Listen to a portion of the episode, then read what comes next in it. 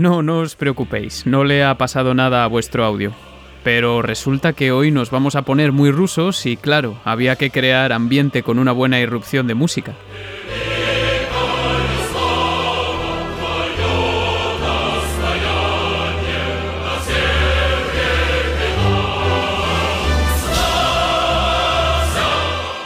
Bienvenidos a todos y todas a un programa más, a Pixel Sonoro. Os habla Iván García desde tierras rusas. Nah, es broma. Pero hoy sí que nos vamos a transportar a la Rusia de Chernenko y Gorbachev, pero también a la de Tchaikovsky y Rimsky-Korsakov más atrás, para tratar algunos de los temas más famosos del universal Tetris de los años 80. A colación de esto, hablaremos de compositores del siglo XIX, de nacionalismo, de Nintendo, del fenómeno Tetris, de Hirokazu Tanaka, de las versiones de Atari y de Spectrum Holobyte y de por qué lo ruso nos suena a ruso, al menos de manera superficial, porque vamos a tratar de traer tan solo una minúscula parte de un folclore tan complejo como es el eslavo a píxel sonoro.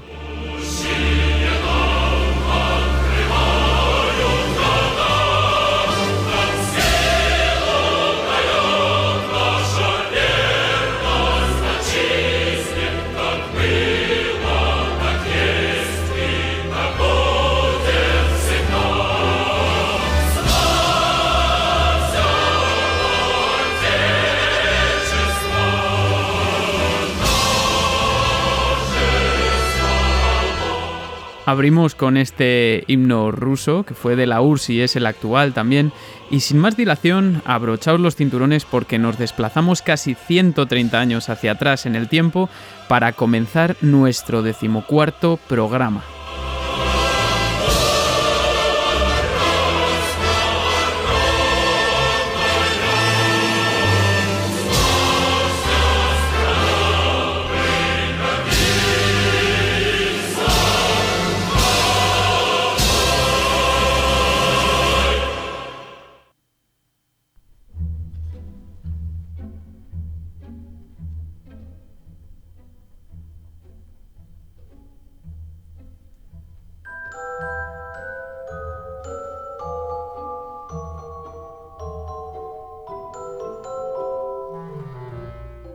El 18 de diciembre de 1892 se estrenaba en el Teatro Marinsky de San Petersburgo una de las últimas grandes obras de Piotr Ilich Tchaikovsky. Estamos hablando del ballet El Cascanueces, una adaptación de Alejandro Dumas padre al texto de Eta Hoffman que se desarrollaba a lo largo de dos actos y cinco escenas.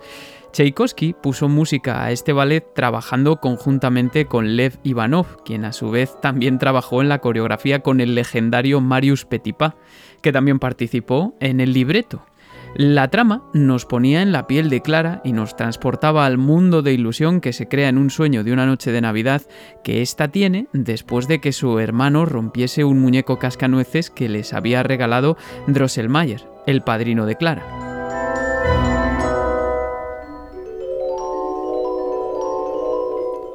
Desde su estreno, el ballet ha tenido multitud de adaptaciones, como las de Nicolás Sergeyev y Vasily Bayonen, la de Alexander Gorsky o la de George Balanchine, y por supuesto la música no iba a ser menos. De hecho, la música del ballet ya fue una adaptación de una suite que Tchaikovsky había estrenado en marzo de ese mismo año para la Sociedad Musical de San Petersburgo. El ballet no alcanzaría, tristemente, una verdadera popularidad hasta los años 60 del siglo pasado con la coreografía de George Balanchine, pero el caso de la música ya fue harina de otro costal. De hecho, hay dos o tres partes del cascanueces especialmente populares, entre otras, y una de ellas, eh, aquella que eh, puso fondo a la danza del hada del azúcar, hoy es especialmente importante para Pixel Sonoro. Y no será la única, ya sabéis por dónde voy. Y es que hoy hablamos de música rusa y vamos a intentar pues dar algunas claves de por qué, como he dicho, lo ruso no suena ruso, si es que este es el caso, y por tanto tenemos que ahondar en el siglo XIX, la cuna de todos los nacionalismos.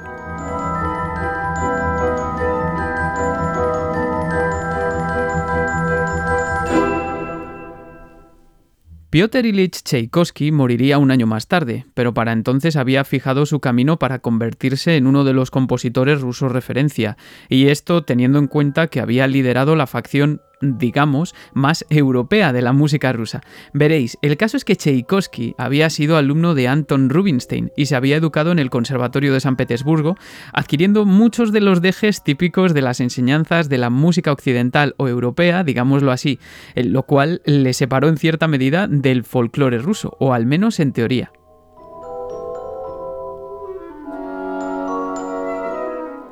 Por otro lado, la Rusia musical de segunda mitad del siglo XIX contemplaba el nacimiento del grupo de compositores conocido como Los Cinco, fundado por un aristócrata llamado Mili Balakirev, un grupo que casi a la par que Tchaikovsky se encargaría de encumbrar, a través de sus obras, el folclore y las tradiciones del pueblo ruso, dicho resumidamente. Es decir, un movimiento puramente nacionalista en toda regla como ya se había experimentado en Alemania, por ejemplo, con Richard Wagner. Hay más ejemplos que se pueden poner. Pero a ver, entonces, si Tchaikovsky es de la rama europea, ¿Por qué hablar de él aquí? ¿Y qué pinta en un programa sobre música de videojuegos? Calma, que lo iremos desvelando. Sea como fuere, el caso es que en realidad Tchaikovsky también tuvo una gran influencia e interés por el folclore musical ruso. Se encargó de recopilar y publicar una gran colección de canciones populares entre los años 68 y 69, por ejemplo, y en sus 10 óperas se muestra tanta dependencia de la tradición literaria y de la historia rusas como en el caso de las realizadas por los integrantes del grupo de los cinco, la otra facción contrincante, entre comillas, que había sido formada por Mili Barakirev y que contaba además con César Cui, Alexander Borodin, Modest Mussorgsky y el maestro Rimsky-Korsakov, maestros de maestros, de Stravinsky o de Miaskovsky, entre otros.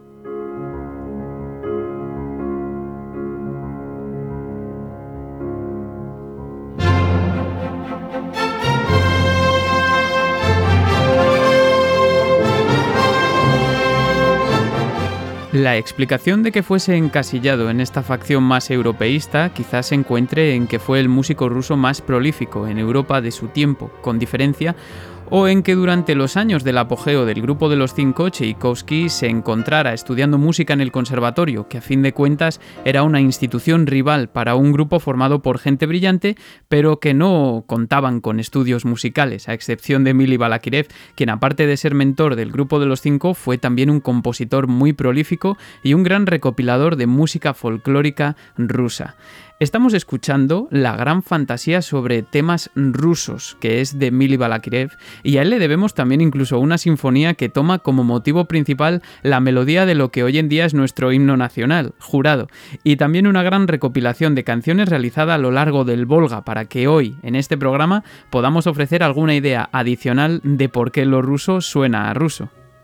Además, debemos tener en cuenta que esta música tan colorida como es la que difundieron tanto Tchaikovsky como los cinco en obras como cuadros para una exposición de Modest Mussorgsky, Sherezade de Korsakov, la ópera El príncipe Igor de Alexander Borodin, los ballets del propio Tchaikovsky y sus sinfonías, pues tuvieron un gran impacto en la música de comienzos del siglo XX, sobre todo en Francia, el epicentro cultural de Europa a principios de siglo y que vio cómo se vivía una auténtica fiebre por lo ruso en los años previos a la guerra, en gran medida gracias al proyecto emprendedor del archiconocido promotor de conciertos Sergei Diaghilev y a los magistrales ballets de Stravinsky. Lo ruso explota y lo encontramos incluso en compositores nacionalistas vascos si nos vamos a la península, como José María Usandizaga o Jesús Guridi, que también encontraban muchas similitudes entre el folclore eslavo y el vasco, sobre todo en cuanto al tratamiento rítmico. Y bueno,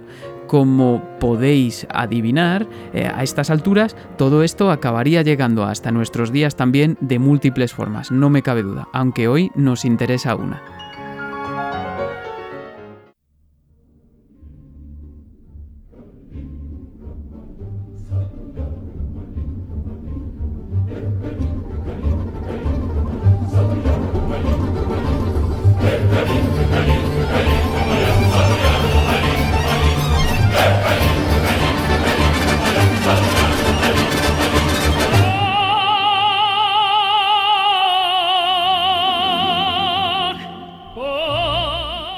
Nos trasladamos ahora a los años 80 del siglo XX, casi un siglo más tarde, al mismo sitio por el que se había desarrollado en buena medida la carrera de muchos de los compositores de los que hemos hablado. Estamos a caballo entre San Petersburgo y Moscú, pero nos quedamos en Moscú casi 100 años adelante en el tiempo.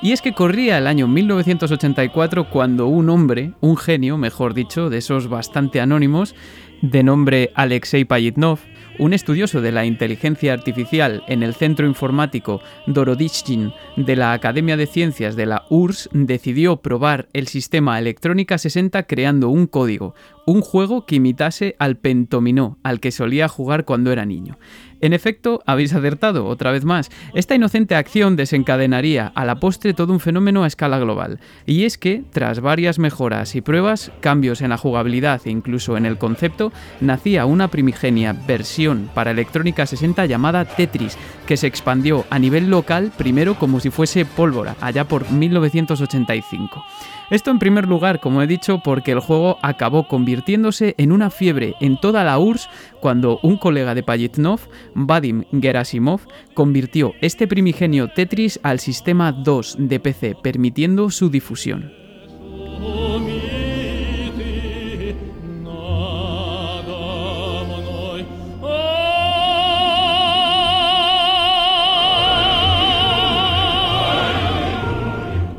Ahora es muy fácil comentar el éxito de un juego que sigue muy presente en nuestras vidas y que supuso un antes y un después para diversas plataformas y sobre todo para Game Boy tras su lanzamiento en 1989. Pero el caso es que por entonces, cuando las empresas exteriores comenzaron a olerse el increíble pastel que era Tetris, se produjo toda una batalla por la adquisición de los derechos para lanzar el juego en portátiles y en consolas de sobremesa, después de que, por cierto, una empresa llamada Andromeda software ya hubiese comercializado ilegalmente con los derechos sobre Tetris, eh, lo que dio lugar a las versiones para ordenadores y arcade de Mirrorsoft, Spectrum Holobyte y Atari respectivamente, que en esencia pues eran ilegales, como he dicho, porque se la habían comprado directamente a Payitnov y no a Elrog, que era el representante de la URSS.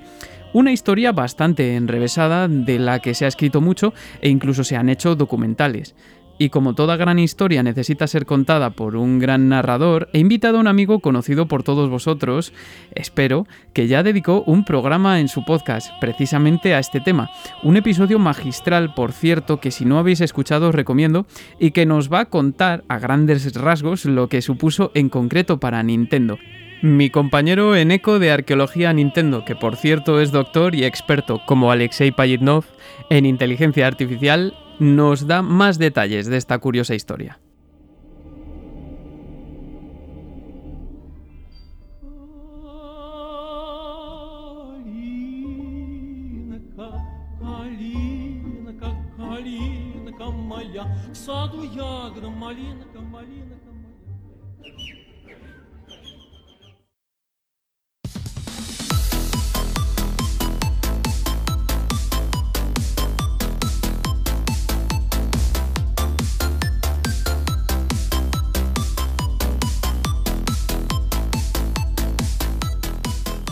El Tetris es ese juego que hizo que millones de personas metiesen una Game Boy en su casa. Es el videojuego más vendido de una de las consolas más vendidas de la historia. Si la Game Boy vendió 120 millones de consolas, el Tetris es, pues eso, su juego más vendido, con 35 millones de cartuchos. Y esto no hubiera sido así si no llega a ser por la insistencia de una persona, de Henk Rogers, que derribó muchísimas paredes, removió cielo y tierra por hacer que el Tetris fuera el juego de estreno de la Game Boy en Estados Unidos.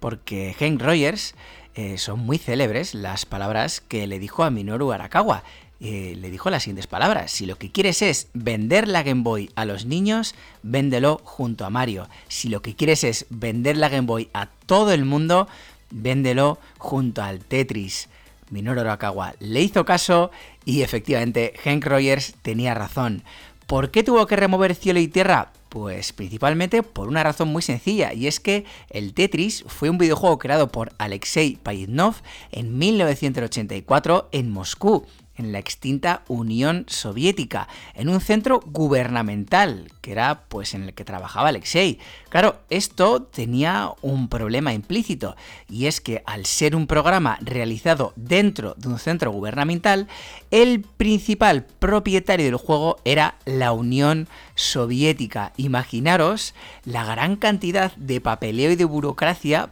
que, pues eso, que se tuvo que llegar a hacer para que la Game Boy, bueno, sí, para que la Game Boy pudiese gozar del Tetris. Porque en aquella época todas las licencias del Tetris, ya fuera para arcade, ya fuera para consola, para ordenador, para videojuegos portátiles, para lo que sea, pues había que conseguirla a través de unos procesos diplomáticos y de negociación muy, muy arduos. Y así fueron,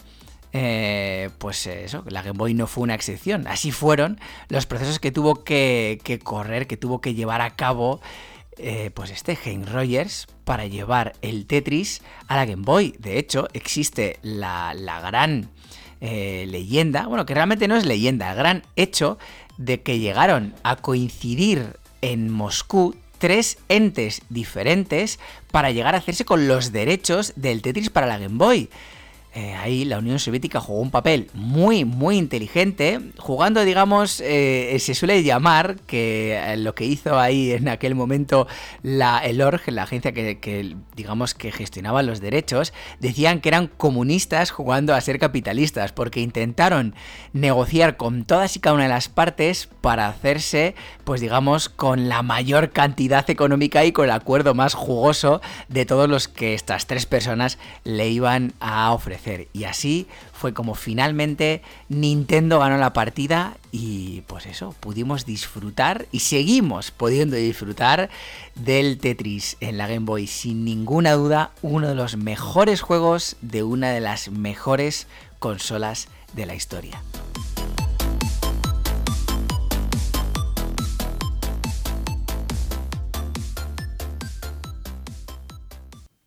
Bueno, qué gran honor contar con alguien como Eneco de Arqueología Nintendo. Os recomiendo el podcast si no lo habéis escuchado, que vamos, me imagino que todo mi público haya llegado a través de Arqueología Nintendo o seguramente muchos lo hayáis escuchado. No me quedan calificativos mm, buenos, pero pero, en fin, ahora que ya sabemos lo que supuso para Game Boy, para Nintendo, supongo en general, hay que decir que las versiones de Spectrum Holobyte barra Microsoft para compatibles y la de Atari Tengen de arcade y sobremesa, y sobre todo la empresa Andromeda Software, ya sufrieron en primera persona el hecho de tener que negociar con el gobierno ruso para hacerse con los derechos sobre estas versiones. Pobre Atari, y pobre versión de sobremesa de Atari, mejor dicho. Para detalles más profundos, os animo a escuchar el programa de arqueología Nintendo de dedicado a este respecto, a Tetris, que es magnífico porque la historia de los derechos de Tetris es un culebrón auténtico y de los gordos. Pero nos vamos a lo nuestro, que es la música. Y puesto que ya hemos estado en la Rusia decimonónica y sabemos también del impacto que tuvieron los compositores del nacionalismo ruso para la posteridad del mundo musical occidental y también del impacto de Tetris, quizá podemos comenzar a esbozar por qué sus sencillas melodías hoy en día copan las mentes de millones de jugadores y cuál es su sentido. Y es que gran parte de las corrientes estilísticas o de los rasgos que se plasmaron a través del movimiento nacionalista que buscaba recuperar el folclore ruso, como otros muchos, acabarían definiendo en parte la música de uno de los juegos más exitosos y vendidos de la historia. Y evidentemente, para esto también hacen falta grandes figuras que impriman esas tonadas en nuestras mentes, figuras tan importantes para la industria como Hirokazu Tanaka, hoy presidente de nada menos que Creators Inc., pero una figura vital para Game Boy, para Nintendo y para nuestro imaginario musical.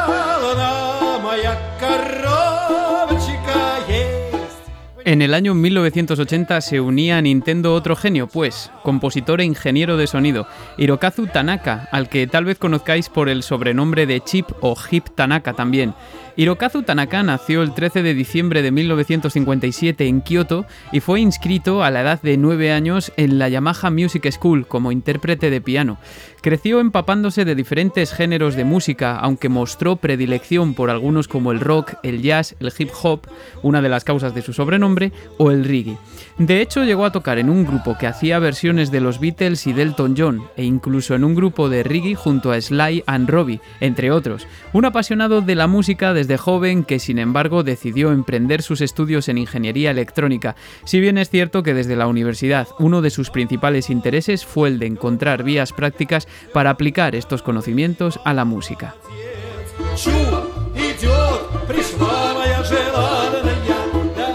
Por eso, volvemos a 1980, año en el que Hirokazu Tanaka entra a formar parte de una Nintendo que apenas había comenzado a dar sus primeros pasos en el mundo del entretenimiento videolúdico. Allí comenzó a trabajar junto a Gunpei Yokoi en el departamento R&D One y también junto a Akito Nakatsuka, por cierto, mal recordado por Zelda 2 pero autor de la música de titulazos como Ice Climber o Excite Bike. Esto le permitió, en cierto sentido, aportar algunas de las ideas que llevaba años fraguando durante su formación y, por supuesto, crear algunas de las bandas sonoras más importantes como Mother, Metroid o Icarus, sin olvidarnos de los efectos de sonido para Game Watch y de Donkey Kong, por ejemplo. De hecho, esta fue su primera ocupación en Nintendo, la de diseñador de sonido adaptando la música de Yukio Kaneoka para Donkey Kong. Eh, más tarde, no obstante, él sería ya el encargado de poner música a la tercera parte, en la que tiene mucho peso la famosa composición de Rimsky-Korsakov que todos conocemos por el vuelo del moscardón.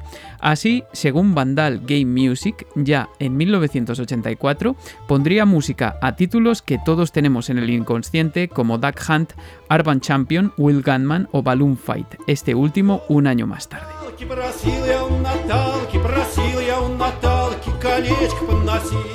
Sin duda, cualquier artículo que pueda consultarse a este respecto mencionará dos juegos en concreto como claves en su primeriza carrera, Metroid y Kid Icarus. Pero hoy no nos interesan estos dos, nos interesa en concreto el momento en el que Tanaka se involucra en el equipo que diseñó la portátil Game Boy, toda una revolución en su tiempo, como nos ha contado Eneco, y en concreto eh, de su trabajo en uno de los títulos que sin duda pues eh, suponen uno de esos factores que hace un sistema, ¡pum!, resultar exitoso, increíblemente exitoso en este caso. En efecto, eh, se trata de Tetris, evidentemente, tanto de la versión de Game Boy de 1989, de la que tenemos tracks tan famosos como Type A o Type B, como de la versión de sobremesa, que tuvo que retrasarse a causa de una pequeña gran disputa legal con Tengen, una filial de Atari, y que sin embargo pues eh, contiene el mismo tema B que la banda sonora de Game Boy y un tema A muy especial.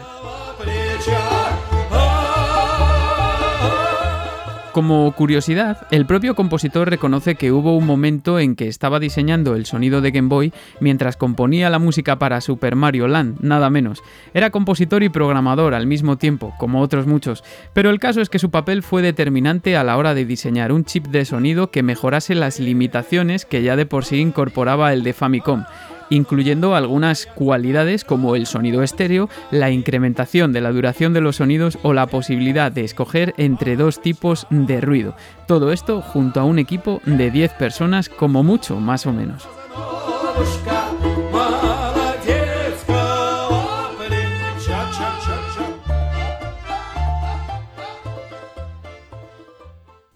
Vamos a ligar todo esto porque vaya lío de historias, ¿no? Y empezaremos por las versiones que se lanzaron entre 1989 y 1990 de Game Boy y NES. Si echamos un oído a los dos primeros temas de cada versión de NES y de Game Boy, notaremos que, bueno, nos guste o no, el tema tiene un sonido que nos puede recordar a lo ruso, quizá incluso si no supiésemos que se trata de Tchaikovsky. Y diréis, ¿Por qué lo ruso suena a ruso? Mirad, volvemos al siglo XIX porque el mencionado Mili Balakirev, uno de los padres del nacionalismo musical ruso junto a Glinka y Dargomitsky y fundador del Grupo de los Cinco, en algún momento debió preguntarse esto. Entonces, para componer su obra Obertura sobre temas rusos de 1860, se dedicó a armonizar ciertas canciones del folclore popular ruso que obtuvo tras una enorme labor de recopilación que le llevó a recorrer todo el Volga para dar con ellas. Estas canciones populares que armonizó compondrían un volumen de 40 arreglos titulado Antología de Canciones Rusas del año 1866.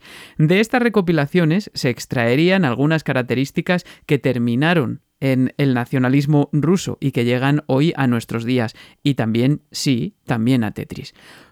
Una de ellas es la que Mili Balakirev denominaba la pureza del modo menor ruso, que si lo analizamos es una concepción similar a lo que nosotros entendemos por escala dórica o escala menor melódica, con matices esto último, y que ya hemos escuchado numerosas veces en Pixel Sonoro.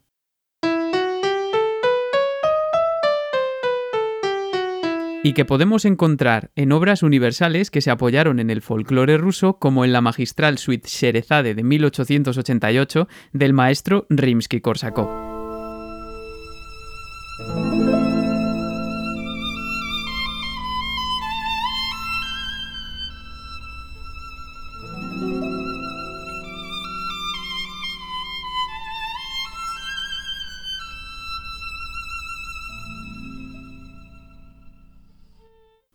Cuando digo que esta escala o este modo se emplea con particularidades, es porque lo que nosotros conocemos como modo dórico tiene su correspondencia en el ámbito, digamos, más tonal de una escala dórica, pero que hay que em, sumarle ciertas alteraciones para que tonalmente pues, pueda tener, por ejemplo, el cuarto y el quinto grado mayores. No importa, esto es eh, movidas de músicos y no importa, quedaos con lo de la pureza del modo menor ruso. Eh, no obstante, el tema de la pureza del modo menor ruso no se cumplirá siempre, o se cumplirá pues utilizando ciertos recursos tonales para que ese sonido se, eh, se produzca como tal, ¿no? En su lugar, algo común, muy común de hecho, es que las canciones se encuentren al menos en el modo menor, tanto en el natural como en el armónico. Así suena, por ejemplo, pues el modo menor natural.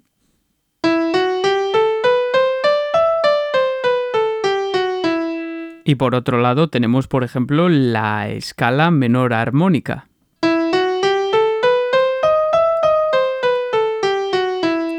Esto les da un carácter un tanto triste, pero se introducen otros elementos que las hacen también parecer muy festivas. Nadie diría que prácticamente nada de lo que suena en Tetris es triste, ¿verdad? Y esta última escala que os he puesto, la menor armónica, es muy común. Por ejemplo, tanto en el tema A, el Type A, Korobeiniki, como en el Type B. Otra característica es el empleo de un ostinato, de una repetición, lo llamamos así, como motivo estructural, incluso que llega a hacerse principal. Este ostinato, esta repetición, incluye lo que es pues la prolongación de lo que llamamos los pedales de tónica o lo que es nuestra nota principal. Por ejemplo, si algo está en mi menor, pues el mi o algo que permita al acorde de mi menor o que le permita aparecer. Muy común en Tchaikovsky, en instrumentos de viento como la trompa, por ejemplo, también eh, con la nota dominante, la quinta de la escala. Pero aquí no tenemos trompa, claro. Estas serían, entre otras muchas, que aquí no se producen porque es todo más sencillo, algunas de las características que decantan pues que nosotros nos suene algo a ruso, sin perjuicio de que haya más, ¿vale? Hay más. El mejor ejemplo de todo esto lo podemos obtener de la comparativa entre el tema de Tchaikovsky, que se utilizó en la versión de NES, y el tema Type B, presente en ambas plataformas, tanto en NES como en Game Boy. El tema que Tanaka tomó de Tchaikovsky es el que suena en el fragmento que pertenece a la danza del hada del azúcar de eh, la suite y el ballet del cascanueces que hemos introducido al principio del programa y de ahí eh, su sentido, una pieza que todos conocéis, universal ya en la historia de la música.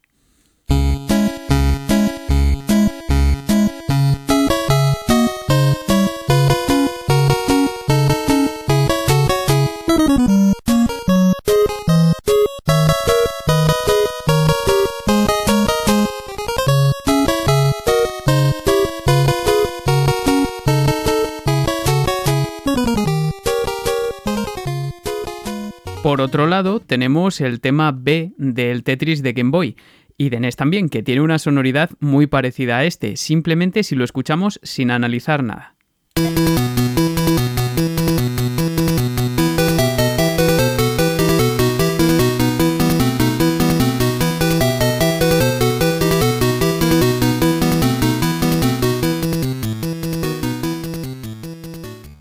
Podríais pensar que en principio no se parecen mucho, ¿verdad? Pero ya para empezar están en la misma tonalidad. El caso es que Chip Tanaka, como conocedor de las posibilidades de sonido que ofrecían ambos sistemas, porque era un experto, y dado que su desarrollo debió producirse más o menos parejo en el tiempo, tuvo que escoger seguramente una pieza que fuese fácilmente adaptable y que sonase a ruso, siguiendo por otro lado con la propensión a vender el exotismo de Rusia tal y como habían hecho anteriormente las versiones de Mirrorsoft y Spectrum Holobyte, si os fijáis, por ejemplo, ¿no? Incluso cuando sabemos que las versiones de Type C, tanto de NES, que sería la 3, como de Game Boy, no tienen nada que ver, eh, de hecho el tipo C de Game Boy es una adaptación del minueto de la suite francesa número 3 de Johann Sebastian Bach, y aunque como podréis comprobar también tiene algunas características que no la hacen desentonar, pues sin ir más lejos sabemos que está en una tonalidad menor y vecina además en sí menor. Pero volvamos al sonido ruso, porque ¿a qué es cierto que la danza del hada del azúcar suena a ruso? Más a ruso desde luego que este otro fragmento del cascanueces.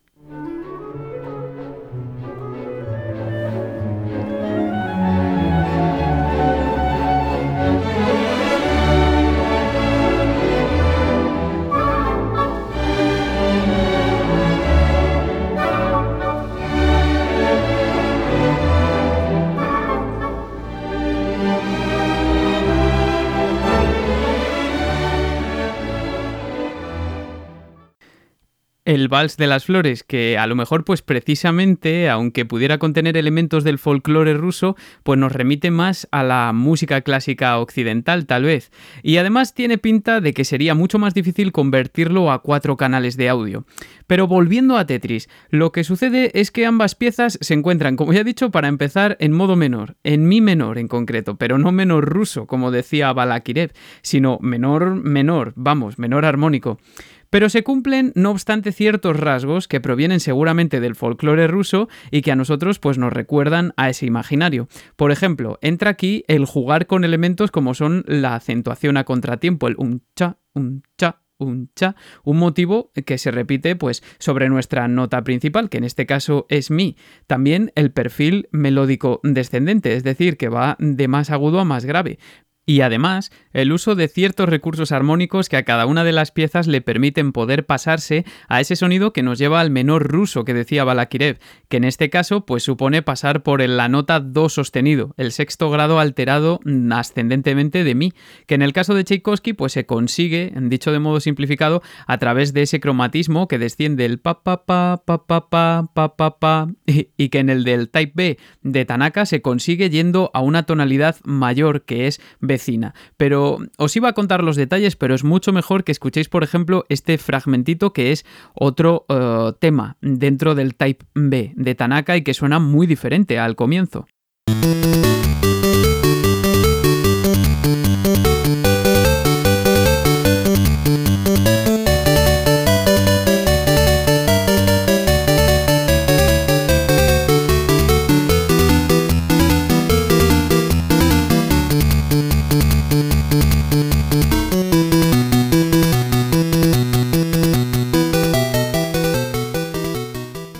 Notáis ese cambio, ¿verdad?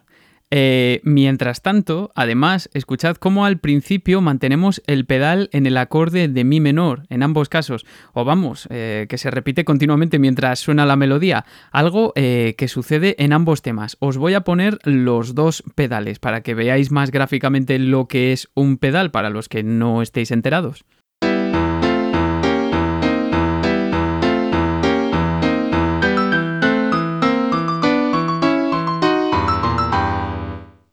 Ese sería uno con su correspondiente melodía perteneciente al tema de Tchaikovsky y este es el perteneciente al type B. El pedal es eso que se repite al principio.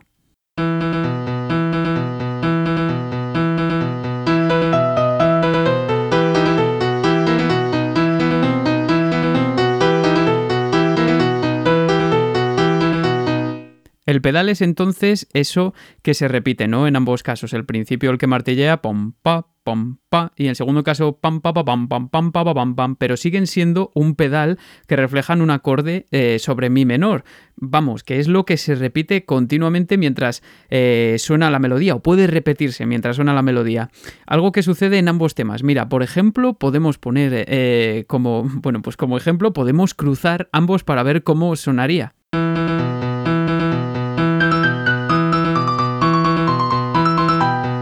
Bueno, espero que hayáis podido verlo por vosotros mismos. De hecho, el pedal sobre mí de la versión de la danza del hada del azúcar de Nintendo Entertainment System está simplificada porque se repite constantemente, mientras que la versión original pues va variando, ¿no? Eh, aunque se mantenga sobre mí El tema de la repetición de ciertos pedales de tónica es muy común en estos compositores nacionalistas rusos y como prueba de que Tanaka tuvo una gran inspiración de la obra de Tchaikovsky para diseñar este Type B, o al menos eso creo yo, pero es un poco especulación de esas que le molaban a Enrique Martín, Pentadrangle, eh, pues es que podemos coger fácilmente el pedal de uno y colocárselo al otro y no pasa nada. Aunque evidentemente pues esto es algo muy tonto. Hay cosas eh, mucho más complejas como para que que yo pueda explicar por aquí o, tenga esa capacidad incluso. Por ejemplo, pues eso, eh, que se aprecian ciertos recursos armónicos a la hora de jugar con los intervalos, que son más complejos eh, y que no puedo poner aquí exactamente, pues como la introducción del intervalo disonante que se produce entre la nota La sostenido y Mi de forma muy puntual, que no sé si lo notáis cuando entra la, melodía, pero que también le da otro aire más ruso y que os lo he destacado porque eso sí que se aproxima al eh, sonido del modo menor ruso que decía Balakirev, aunque no exactamente, pero sí que suena diferente. Intentad escucharlo con otros oídos.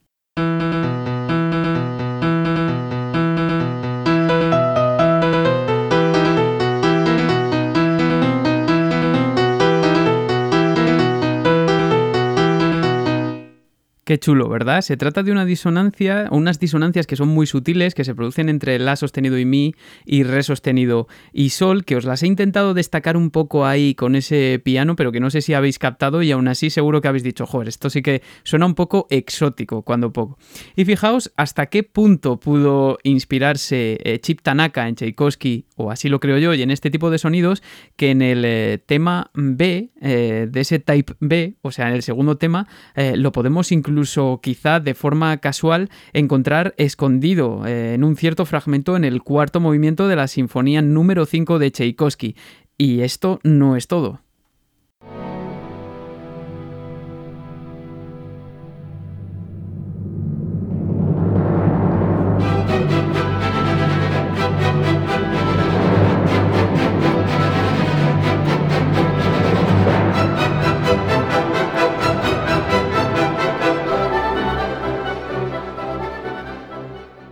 Ah, qué mola, ¿verdad? Y os tengo que decir que os toméis esto, cogedlo mucho con pinzas porque no tengo certeza alguna, esto es pura especulación, como he dicho, pero sí que es cierto que se parece un poco, ¿verdad? Bueno, todo esto son destellos muy pequeñitos porque obviamente pues es todo mucho más complejo, estamos en un programa de videojuegos y yo no soy experto en música rusa, ni siquiera música, lo he dicho muchas veces. Eh, seguro que habría miles de cosas más que comentar, pero continuando, quizás alguien esté esperando que hablemos de la que es la auténtica joya de la corona del Tetris de Nintendo, que es el tema que todos conocemos, que ya ha sonado en este programa hoy, incluso el tema que todos cantamos cuando se nos habla de Tetris y mirar que han pasado años.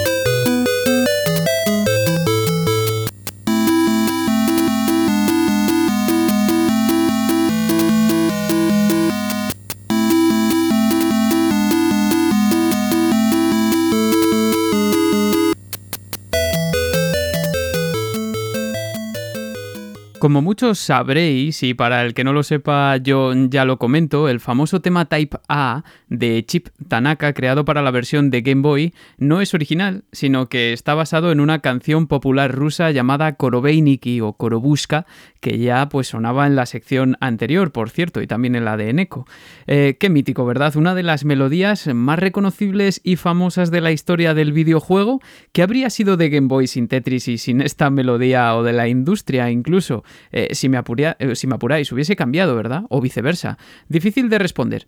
El caso es que esta melodía, como he dicho, pertenece a una canción popular rusa decimonónica muy famosa cuya letra proviene de un poema de 1861. Mirad qué importante esta década para el nacionalismo ruso, que fue escrita por Nikolai Nekrasov y publicado en la revista Sobremenik en ese mismo año. La canción nos narra el encuentro entre un buhonero y una clienta y describe cómo negocian por los bienes que él vende, pero en realidad es todo una metáfora bastante explícita y sexual y nada para niños porque es eh, más o menos el relato de un cortejo. Además, Tanaka le añadió una especie de parte B a Korobeiniki que recuerda mucho a un tema añadido por Brad Fuller en la versión de Tengen de arcade de 1988 a la canción popular rusa Troika.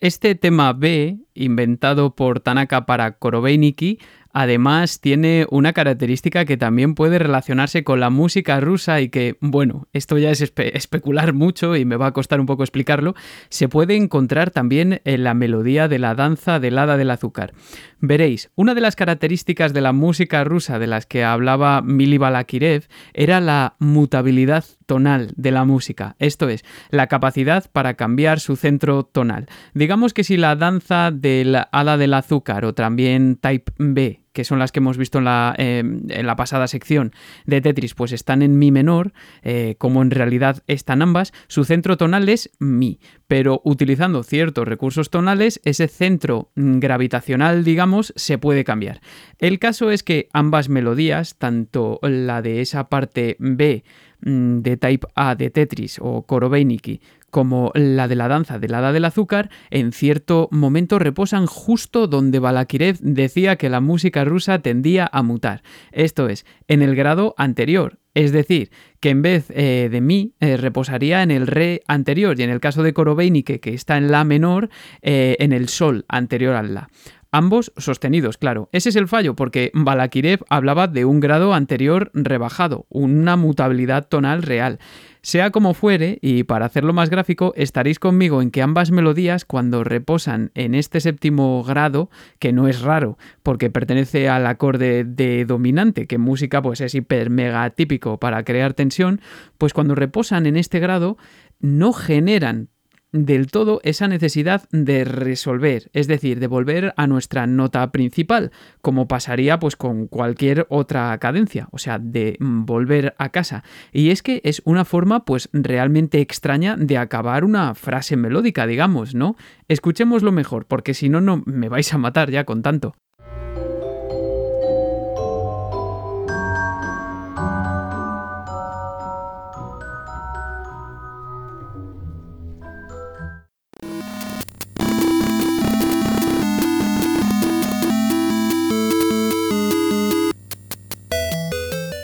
Molesta un pelín el paso de una a otra, ¿verdad? Pero sin embargo, sí que es cierto que se quedan en esa nota y aunque las dos resuelven, porque te quedas en esa nota para resolver, es cierto que no es lo mismo, es una suspensión como mucho más conclusiva, ¿verdad? Pero ya os he dicho, esto es especular muchísimo.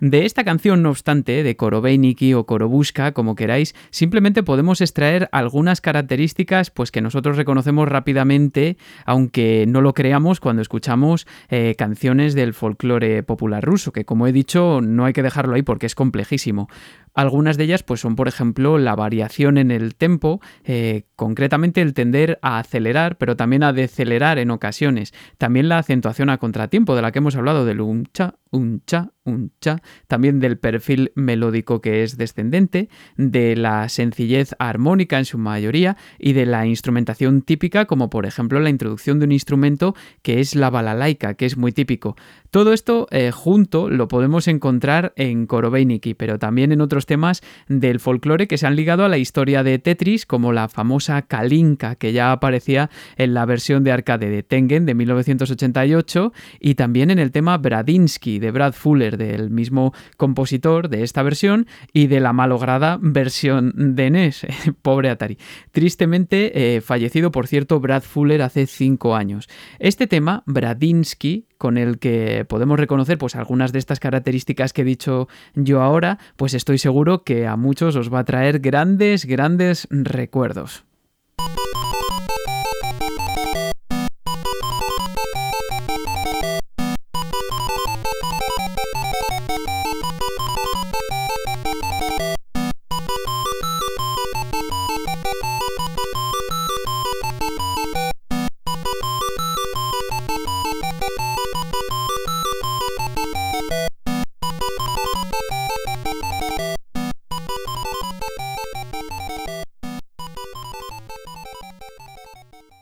Alguno seguro que ha esbozado una sonrisita recordando las tardes de partida en la arcade. Hay muchas más características del folclore ruso y seguramente muchas más mucho más realistas que estas, vamos, porque además el folclore ruso pues evidentemente tiene muchos siglos de historia y aunque lo que más nos suena a nosotros es todo lo que se produce desde el siglo XVIII en adelante, es difícil precisar si eh, no sé un, si no se es un experto lógicamente como es mi caso, eh, pues unas características que son reales, ¿no? Además habría que añadir las peculiaridades de su música vocal, que no está aquí por motivos obvios, pero que sin embargo pues también ha condicionado el desarrollo del folclore, como es evidente. Ejemplos pues son la línea monódica del canto religioso o también la tendencia a hacer énfasis en las vocales abiertas. Pero estamos hablando de que se trata de que nos suene a ruso, ¿no? Es decir, de algo muy muy sencillo. Muchas de estas cosas, además, estoy seguro de que ya las sabíais, pero seguro que muchos de vosotros hay un detalle que no conocéis. Si pensasteis en algún momento que Korobei Nikki fue utilizada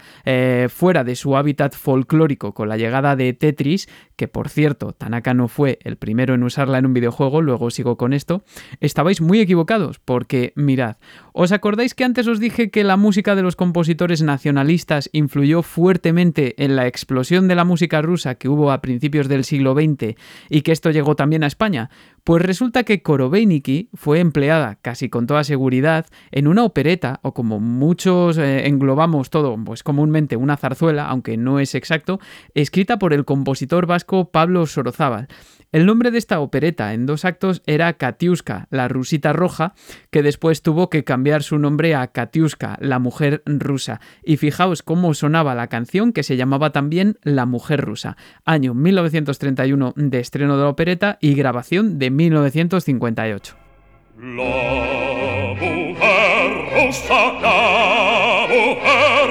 la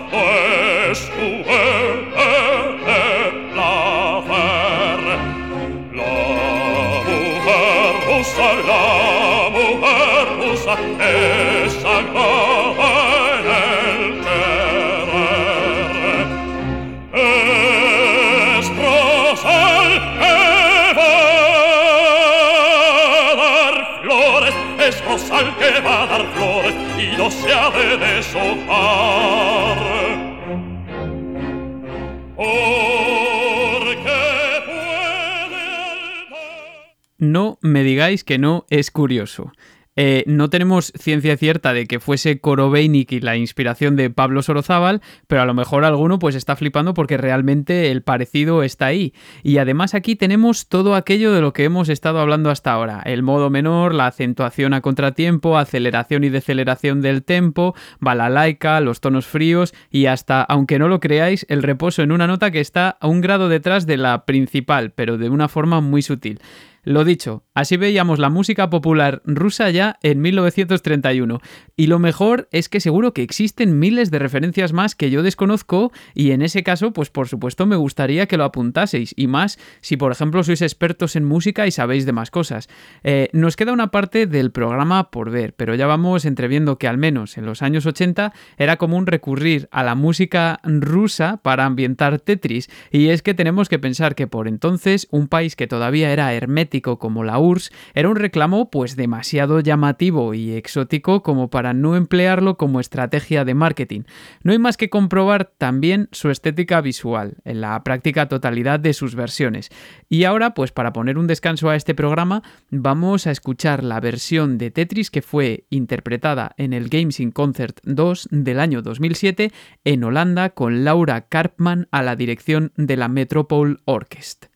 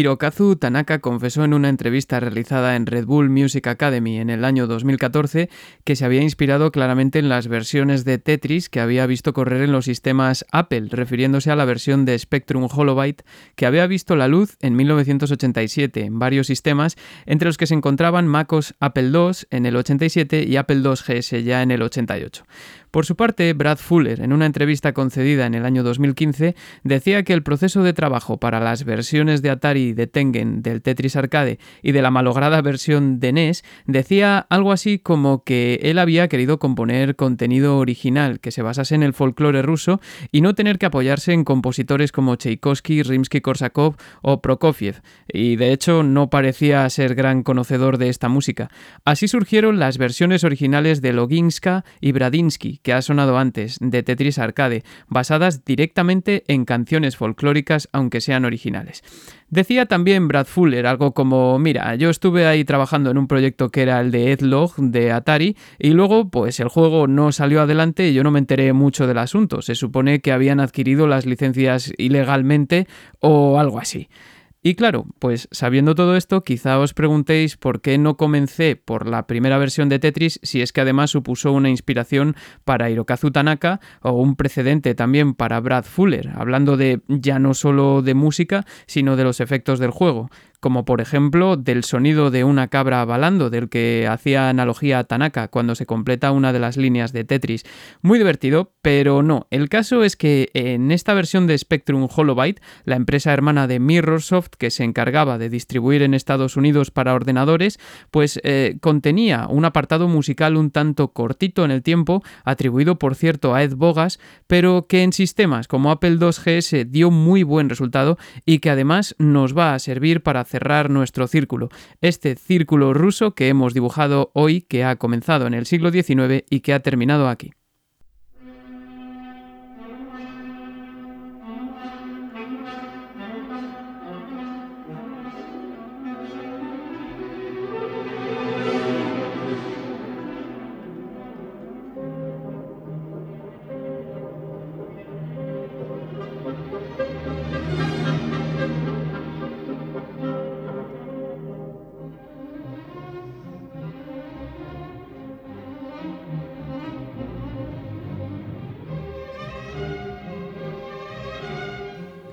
Suena el tercer movimiento de la Sinfonía en Do menor número 27 de Nikolai Miaskowski,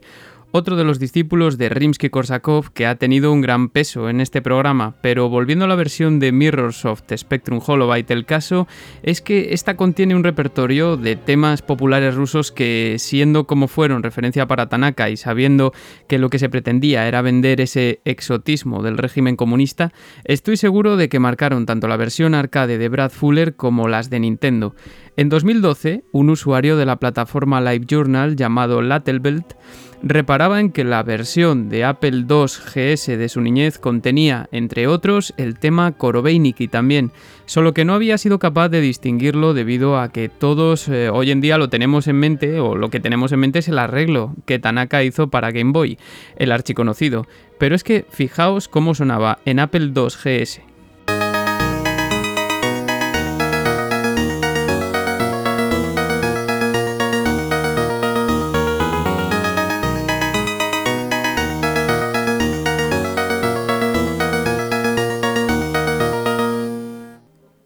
El caso es que este usuario comenzó a preguntarse sobre las demás canciones del juego y junto a su mujer, que era rusa, intentó dar con todas las canciones populares que se contenían en esta versión, dando con, entre otras, una versión de Noches de Moscú, Ojos Oscuros del nivel 3 o La Pequeña Manzana también del nivel 8, pero es cierto que le quedaron algunas por descifrar. Lo que me resulta curioso es que él mismo se preguntaba cómo sería posible que en uno de los murales del juego, de esos que aparecen en la parte anterior mientras jugábamos, en el que podíamos ver un muelle y una serie de marineros en él, no sonase el famoso tema ruso La canción de los bateleros o los remeros del Volga, que ya os digo que en Rusia es archiconocida y archirrelevante. Sea como sea, este usuario volvió a fallar porque esa canción sí que se encuentra en esta versión de Tetris y digamos que con eso yo empiezo a cerrar mi círculo.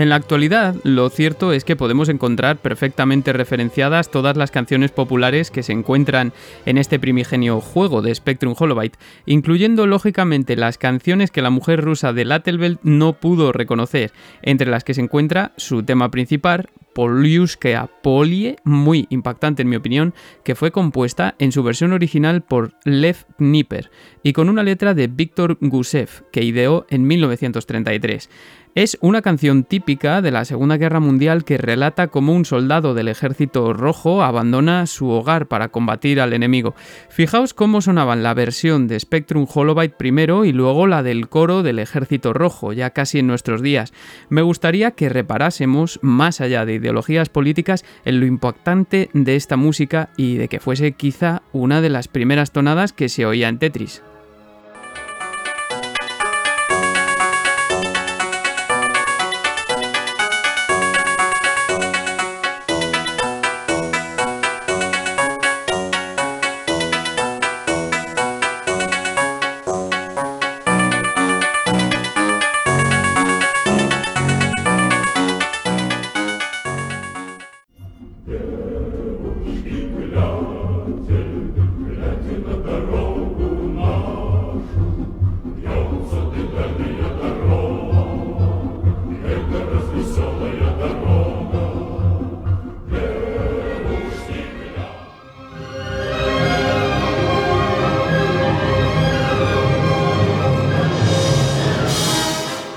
Había 11 canciones cortas que no sonaban durante toda la partida en esta versión y no puedo ponerlas todas, pero aunque ya hemos nombrado algunas, que aparezca aquí en el nivel la canción de los remeros del Volga es muy importante porque conecta directamente con Mili Balakirev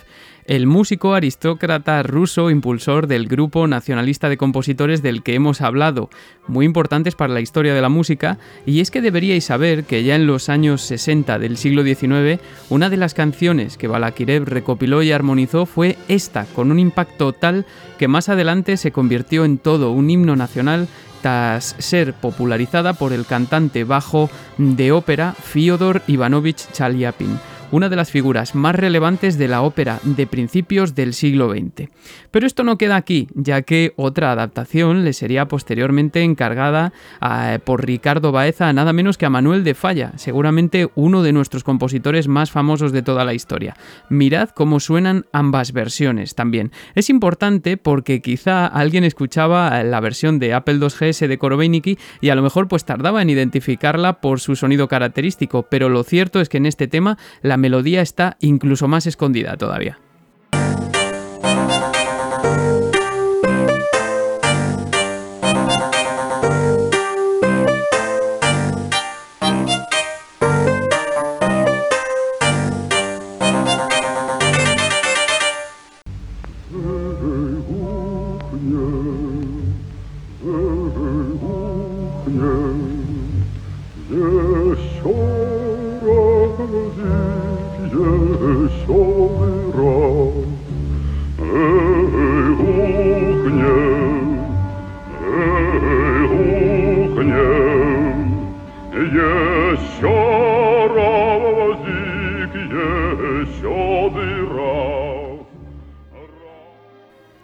Que a mí hablar de todo esto me emociona muchísimo y además debemos pensar que probablemente todo esto pues le acabó llegando a Tanaka y a Fuller también quizá, eh, aunque fuese solo el concepto, un poco pues nuestro protagonista de este programa, ¿no? Y es que si más o menos lo tenemos medio cerrado, como muchos sabréis, en esta versión del juego volvía a aparecer Tchaikovsky y volvía a aparecer la suite del cascanueces para acabar de rematar la faena. Lo que sucedía es que en la versión publicada por Spectrum Holobyte el tema de Tchaikovsky que aparecía era eh, la danza Trepak, una de las danzas étnicas que incluía Tchaikovsky en el ballet también, y que hace alusión al folclore de la zona de Ucrania, y que si os fijáis no encaja muy bien con la estética que tienen las versiones de Tetris de Nintendo, por lo que es de imaginar que Tanaka pudiera tener el germen de la idea, pero quisiese seleccionar otra obra para su trabajo. De hecho, me da en la nariz que Brad Fuller pues ya sabía de la selección musical de la versión de Spectrum Holobyte precisamente por su mención a Tchaikovsky, pero todo son suposiciones. Sea como sea, en opinión personal, en el Tetris de Game Boy encaja mucho mejor la suite francesa número 3 de Bach, que es eh, la música tipo 3 o Type C de Game Boy, que este fragmento del cascanueces en concreto. Pero mirad, mirad cómo sonaba.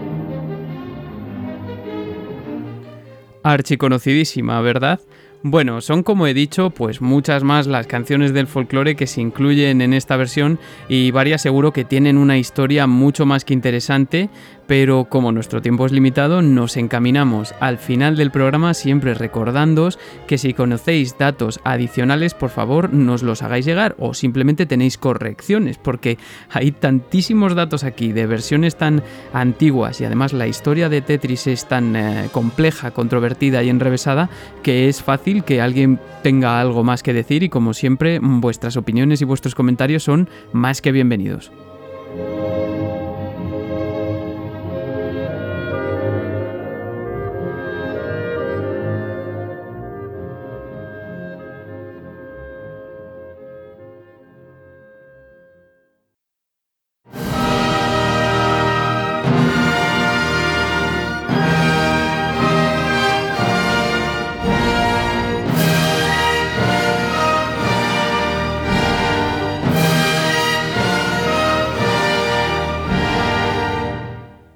Menuda preparó el bono de Alexei Payetnov, ¿verdad? Espero que el programa os haya resultado interesante porque de verdad que a mí me ha costado casi tanto trabajo como satisfacción hacerlo y os aseguro que esta música me satisface y mucho suena la Gran Puerta de Kiev, perteneciente a la famosa suite de 1874 Cuadros para una exposición de Modest Mussorgsky, interpretada por la Filarmónica de Viena con Gustavo Dudamel a la dirección, nada menos. Que por cierto, más tarde esta sería orquestada, esta versión es orquestada, es la orquestada por Maurice Ravel, ya en los años 20 del siglo pasado, el mismo que, que hizo el bolero con el que hubo ese lío con el Zelda. Bueno, esa es otra historia. Hoy hemos dado muchos datos aquí sobre las influencias de la música rusa en Tetris, en Hirokazu Tanaka, en la historia de la música en general, de los videojuegos también en particular. Hemos tratado de desgranar un poco qué es lo que nos suena a ruso, aunque como digo, se trata de rayar la superficie y en definitiva he tratado de brindaros un programa en el que han sonado algunas de las composiciones de autores que me han acompañado casi toda la vida y que espero que os hayan podido emocionar una centésima parte de lo que a mí me siguen emocionando y por supuesto que os animéis a escucharlos.